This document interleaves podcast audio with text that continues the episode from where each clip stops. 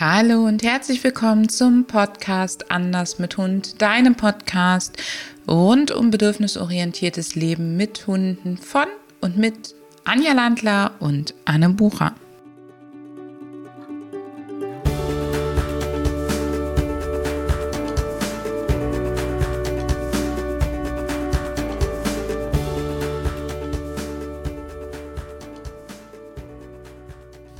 Wieder werden wir gefragt, was wir konkret an Equipment brauchen, um ein gutes Begegnungstraining abzuhalten und worauf man beim Equipment achtet. Und immer wenn es um Equipment gibt, da geht, dann bin nicht Anne, ich also die Fachfrau, sondern dann ist es primär die liebe Anja. Und wir möchten dir heute mit an die Hand geben, worauf wir beim Equipment für das Begegnungstraining, aber auch ganz allgemein fürs Hundetraining achten und was uns da besonders wichtig ist und warum du gar nicht immer sofort neu shoppen gehen brauchst.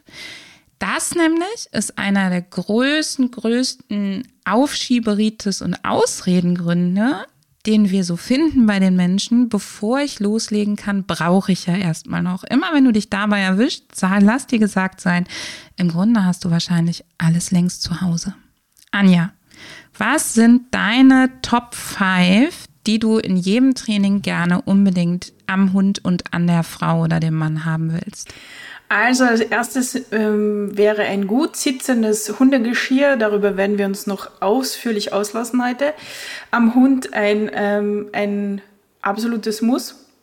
Und daran angebracht dann eine passende Leine, eine lange Leine. Das wäre mal das Optimum am Hund. Ähm, wir brauchen passende Belohnungen. Und die sollten in einem, ja, in einer passenden Gelegenheit am Menschen untergebracht sein, sagen wir mal so. ja, das wären mal die Top 4. Fällt dir noch ein fünftes ein? Also mir fallen noch viele ein, aber was ist wirklich wichtig? Also ich finde auch Geschirr, Leine, dann auf jeden Fall die passende Belohnungstasche, ja, und dann gegebenenfalls das Belohnungsequipment. Und wenn es nach der lieben Anne geht, die Kamera, die das Ganze irgendwie filmt, und zwar better done than perfect, weil dann kann man es hinterher sich auch nochmal angucken oder anhören, wenn es umgefallen ist und man nur das Gras drauf hat, kann man immer noch eine ganze Menge draus mitnehmen. Absolut. Im Idealfall am Körper angebracht so dass man das, die Hände frei hat. Da einen ganz kleinen, schnellen Tipp vorweg. Wenn du mal guckst bei so Strandtaschen für Handys, also so zum Beispiel für dein Smartphone, äh, eine Tasche, eine Klarsichttasche, die man sich an Gürtel machen kann oder ähm, solche Sachen, das reicht häufig dicke, dicke aus. Ich habe zum Beispiel ähm, eine alte Armtasche fürs Handy, die ich mir dann vorne an die Leckerchentasche mit dran machen kann. Und natürlich werden die Filme nicht perfekt, aber darum geht's gar nicht, sondern ich habe die Hände frei und ich habe auch an meinem Handy immer ähm, so ein Umhängeseil. Ich weiß gar nicht, wie die heißen. Ich weiß auch nicht, wie sie heißen, aber das ist so interessant an der Anne, weil die Anne ist doch sehr ähm, praktischer Typ und dann kommt die quasi mit einem Handtäschchen, mit diesen Handy-Handtäschchen daher. Ähm, das schaut immer sehr interessant aus. Ja, das ist total praktisch, weil ähm, ich kann es in die Hosentasche stecken. Das heißt, wenn ich mich vorbeuge und bücke, fällt es dem Hund nicht um die Ohren, egal was ich tue.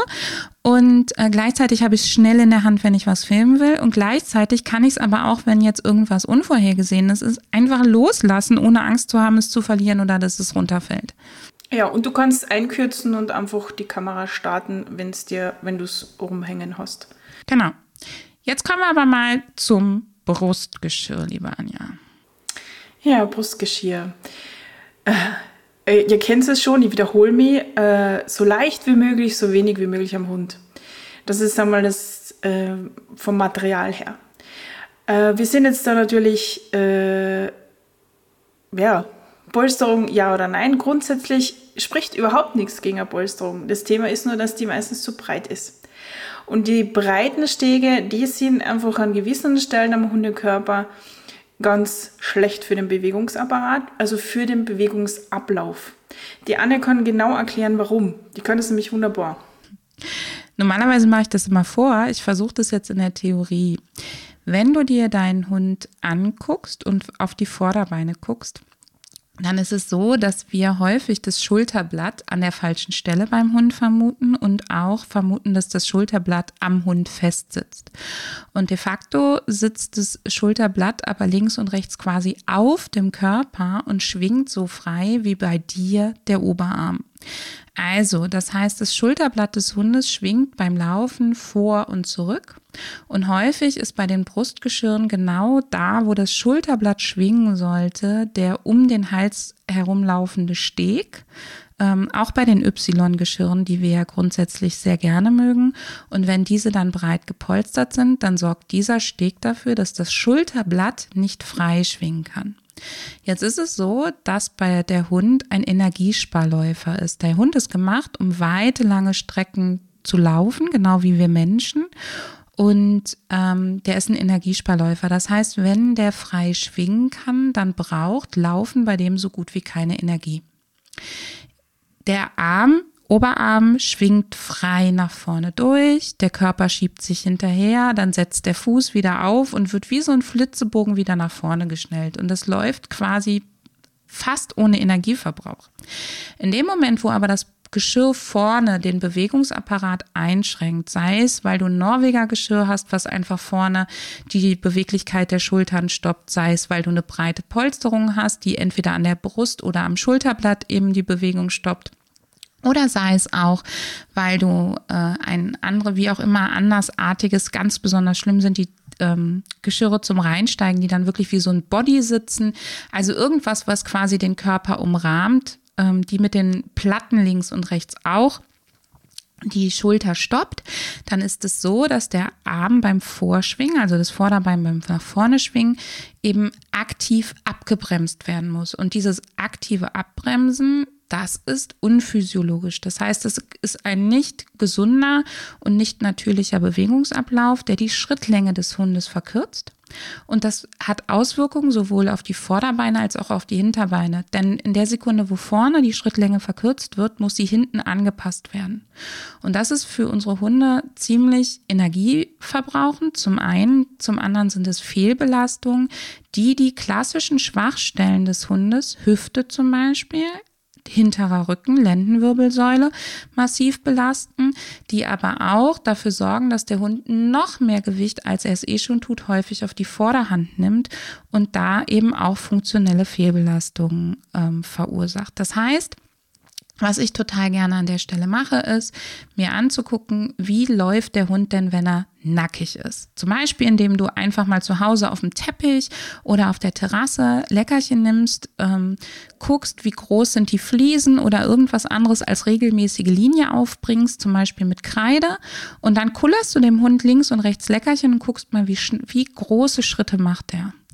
Und dann siehst du ihm das Geschirr an und lässt ihn nochmal laufen. Und wenn die Schrittlänge dabei verkürzt wird, dann weißt du, da bremst was aus und es ist auf Dauer für den Hund einfach nicht gesund. Wenn du jetzt einen Hund hast, der regelmäßig noch in die Leine springt, dann kann ein gepolstertes Brustgeschirr richtig wichtig sein, damit es eben nicht so reinknallt. Dein Ziel sollte es aber sein, dass er es nicht mehr braucht. Und bei vielen Hunden mit sehr kurzem dünnen Fell, Windspiele oder auch bestimmte Deutsch Kurzhaar oder ähnliches Fell, da kann es sein, dass du ein gepolstertes Geschirr brauchst, weil sonst einfach die Haut schnell blank gelegt ist. Ansonsten wirklich je weniger, desto besser. Ja, das von Anne erwähnte Y-Geschirr, wenn du von vorne auf den Hund schaust, siehst du eben, dass das Geschirr wie Y ausschaut. Also es hat den äh, noch unten verlaufenden Bruststeg, also einer Unterbrust. Und dann gehen eben oben links und rechts um den Hals die äh, Querstege drüber. Und die sollten halt relativ hoch sitzen, damit die, das Schulterblatt hinten, wo es dann am Rückensteg zusammenkommt, ähm, möglichst viel Spielraum hat. Und äh, das, die meisten Geschirre sind ja gut verstellbar. Das heißt, du kannst da mit dem, was du zu Hause hast, schon relativ viel machen.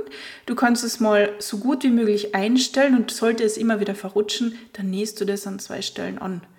Also so, du brauchst, wie gesagt, jetzt nicht unbedingt was Neues. Was auch noch wichtig ist, der hinten ähm, querlaufende Steg, Der sollte nicht zu weit vorne, aber auch nicht zu weit hinten sein. Was bedeutet das? Wenn er zu weit vorne wäre, würde er in der Achsel schubbern.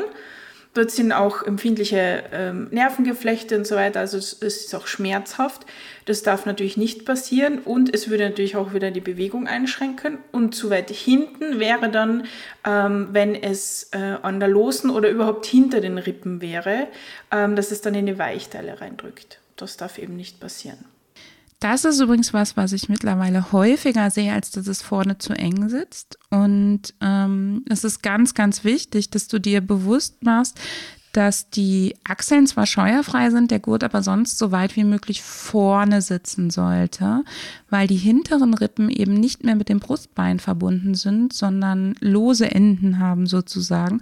Und wenn du dir selber mal auf die Rippen draufdrückst, auf die unteren seitlichen, also die ganz, ganz kleinen sozusagen, das tut einfach Schweineweh und es drückt dann auch in die Weichteile. Und gerade bei den Sicherheitsgeschirren, also bei denen mit zwei Stegen, Rücken, Bauchstegen, wie nennt man sie denn, Gurten, ähm, finde ich, sieht man das relativ häufig, dass einer in den Weichteilen drückt. Ja, da ist zu überlegen, falls du tatsächlich einen Hund brauchst, äh, der also wo dir ein Sicherheitsgeschirr empfohlen worden ist.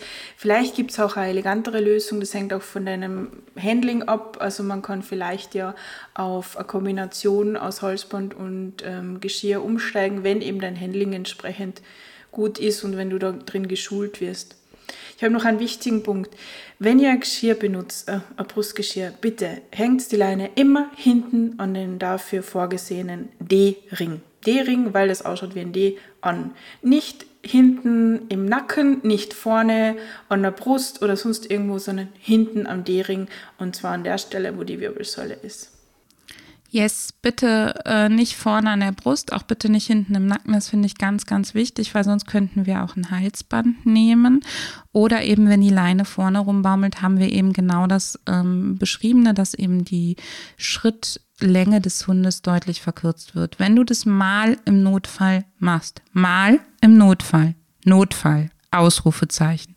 Das heißt nicht regelmäßig und geplant, dann ist das das eine. Ich habe das auch schon mal im Notfall gemacht, aber grundsätzlich bitte, bitte nicht.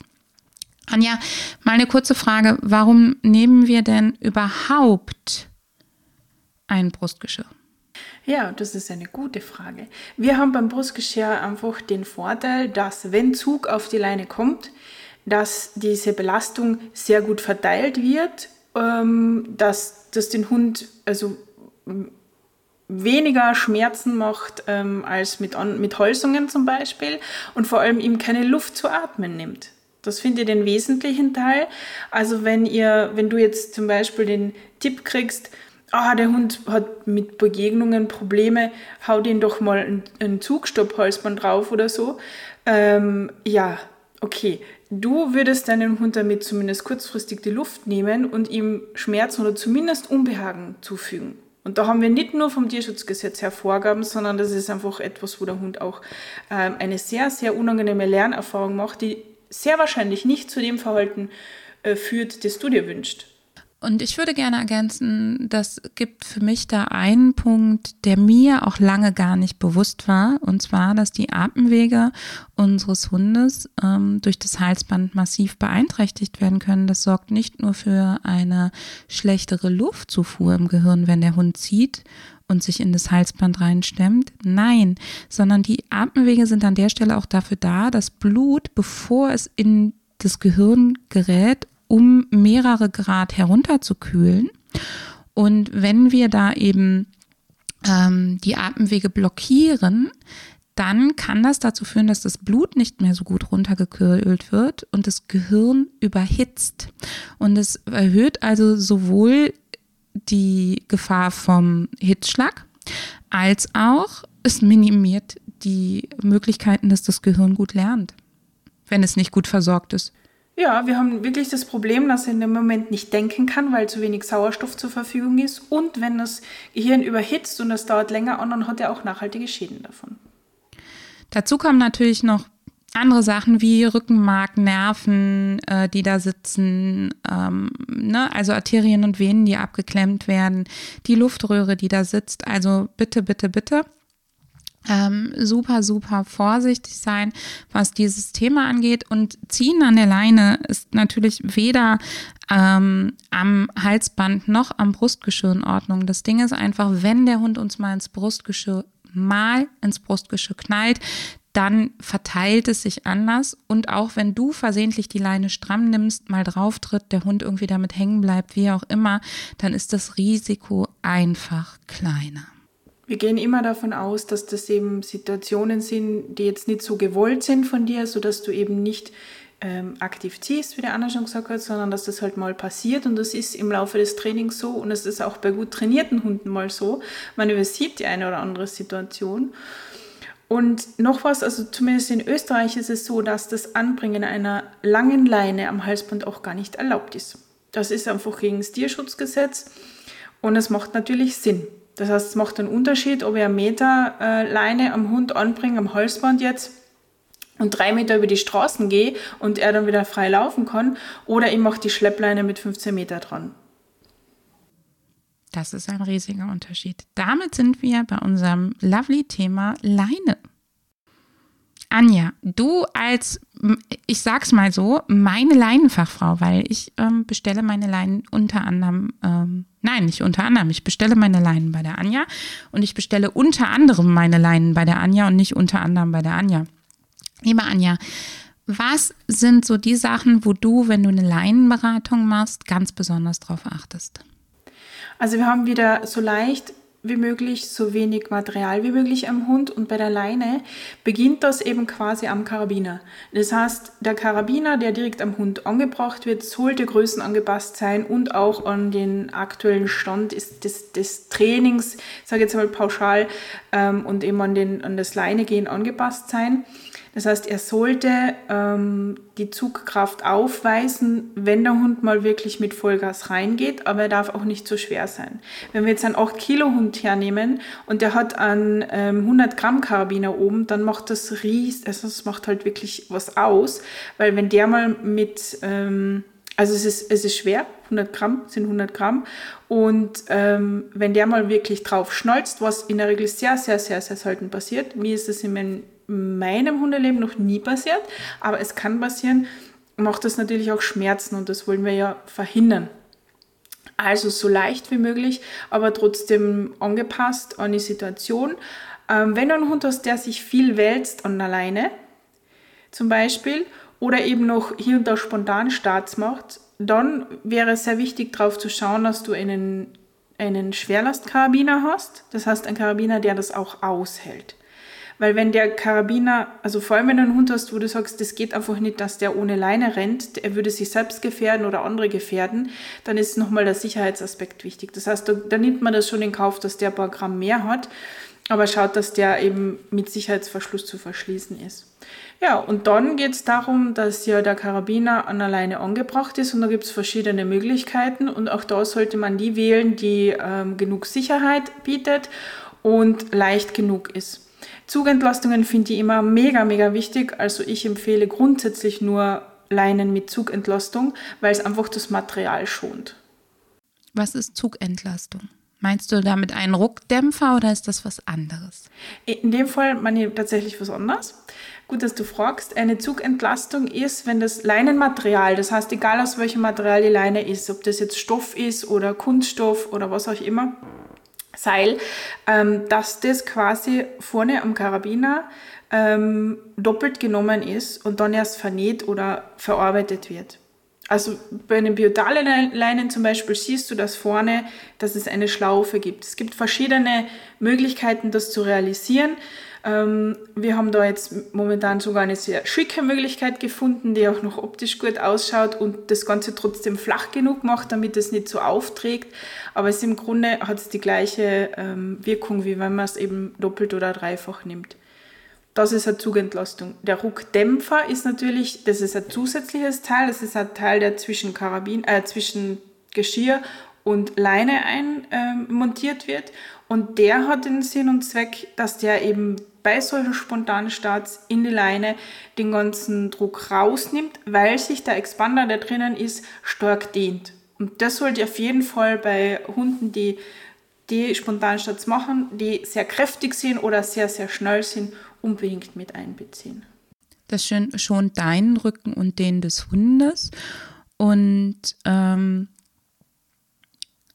der Expander sollte natürlich auch nicht auf Dauerspannung sein, dann leiert er nämlich aus. Also dafür ist er nicht gedacht. Du solltest dir auch darüber bewusst sein, dass der Hund eben durch den Expander, wenn er nach vorne schnellt, vielleicht noch mal einen halben Meter mehr Spiel hat. Aber gerade dann, wenn du eine biotane Leine verwendest, ähm, wäre es mir sehr recht, wenn du einen Ruckdämpfer mit einbaust. Ähm, Anja, magst du sagen, warum? Ja, Biotane ist als Material, wie ich finde, für die Leinen genial, weil es wirklich leicht ist. Man kann es gut verarbeiten in einer schmollen Variante, aber es gibt nicht nach. Es gibt wirklich nicht nach und da ist halt wirklich, da bist du als Hundehalterin ähm, gefragt als Hundehalter, weil das Leinenhandling besonders wichtig ist. Und wenn du wenn das eben für euch ganz neu ist, dann empfehle ich unbedingt einen Ruckdämpfer, weil du dann eben noch dieses Spiel hast vorne. Also während Stoff oder Lederleinen äh, sich eben leicht dehnen, wenn der Hund reinspringt oder auch wenn du dran ziehst, ähm, ist es bei der Biotane-Leine so, dass sie gar nicht nachgibt. Und dann geht natürlich der Ruck in beide Seiten, deinen Arm und auch den, den Hund absolut ungebremst rein. Und das kann extrem schmerzhaft und unangenehm sein. Deswegen an der Stelle gegebenenfalls eben den Ruckdämpfer. Und ähm, Anja, wie ist das denn? Viele Menschen haben ja Angst vor Brandblasen oder Verbrennung in den Händen durch biotane Leinen. Also grundsätzlich kann das mit jeder Leine passieren. Ähm, die Brandblasen sind je nach Dicke des Materials möglich oder eben eher Schnitte sogar, wenn es sehr dünnes Material ist. Ähm, meine Erfahrung ist, dass man das tatsächlich mit einem sehr guten Handling absolut minimieren kann. Ich persönlich habe noch nie eine Brandblase von einer Biotane davon getragen. Ähm, und meine Hunde haben ja, wie die ein oder andere Hörerin, die schon länger dabei ist, vielleicht weiß zwischen 50 und 70 Kilo. Also, wenn die mal reingehen, dann kann das schon schön rucken. Ähm, wenn man Angst hat davor, man kann natürlich für die Übungsphase auch Handschuhe tragen. Ich bin überhaupt kein Handschuhträger, auch zu meiner Reiterzeit nicht gewesen. Ähm, ich habe ähm, von diversen Pferdeführstrecken schon ganz üble Brandblasen gehabt, von der Biotane nur von einer einzigen. Die war erstens sehr dünn und hatte dann eine sehr geriffelte Oberfläche. Also, dass du da vielleicht auch nochmal guckst, welche Form der Biotane. Ähm, von der hatte ich echt, also da, da war auch nicht viel notwendig sagen wir mal so. Und das tat schon weh. Aber ähm, da kann man auch durchaus gucken, welche Form der, der Biotane. Ich finde es an der Stelle vielleicht für dich noch spannend, dass du dir auch das Gewicht der Leine anguckst. Die Anja hat ja schon gesagt, so wenig Material wie möglich. Und insbesondere dann, wenn die Leine schleppen gelassen wird, ähm, finde ich das äh, sehr spannend, dass du dir mal bewusst machst, dass die Leine eben nicht nur das Eigengewicht hat, sondern jeder Hubbel am Boden auch nochmal anstrengend ist.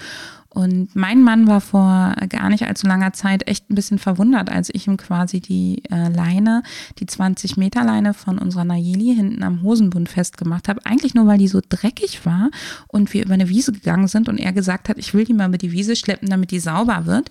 Und ähm, ja, wie anstrengend, also wie, dass man da schon auch als Mensch, obwohl wir ja deutlich mehr Gewicht haben, merkt, boah, da ziehe ich was hinter mir her.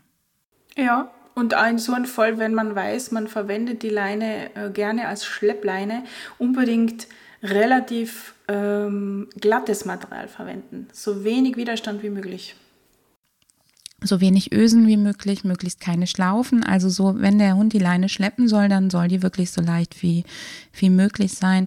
Ich persönlich bevorzuge ein Leinenhandling, wo die Leine nicht schleppt, sondern in der Luft schwebt und der Karabiner aber noch der Schwerkraft folgt. Das ist für mich Leinenführigkeit und ich bevorzuge dieses Handling wirklich. Es gelingt auch mir nicht immer, vor allen Dingen bei der Mini nicht. Die ist sehr äh, schnell, wendig und klein andererseits ist es mir da besonders, ähm, ähm, also möchte ich es dort besonders gut machen, weil dadurch, dass die so klein ist, ist da einfach auch mehr Gehölz geäst oder sonst was, woran sie hängen bleiben kann. Und das ist natürlich jedes Mal ein Ruck.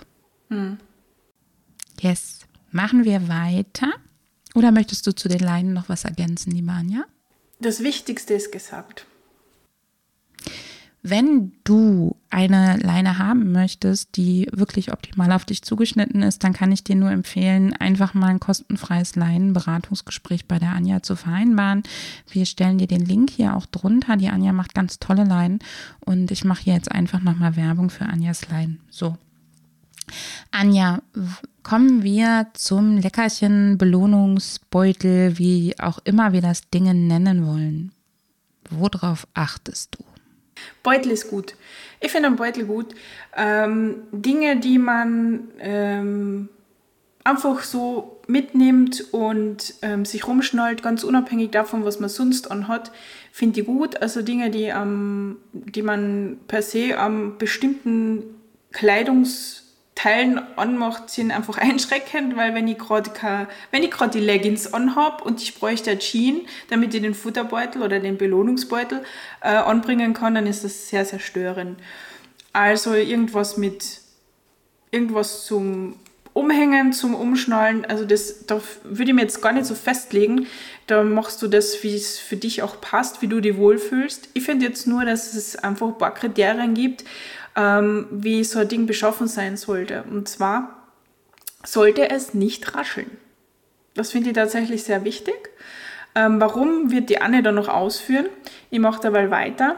Und zwar sollte es gut eingreifbar sein. Das heißt, du solltest wirklich, egal mit welcher Hand du jetzt gerade rein, welche Hand du frei hast, du solltest da gut reinkommen und nicht erst 25.000 ähm, Knöpfe öffnen müssen oder so. Also es braucht einfach einen guten Eingriff.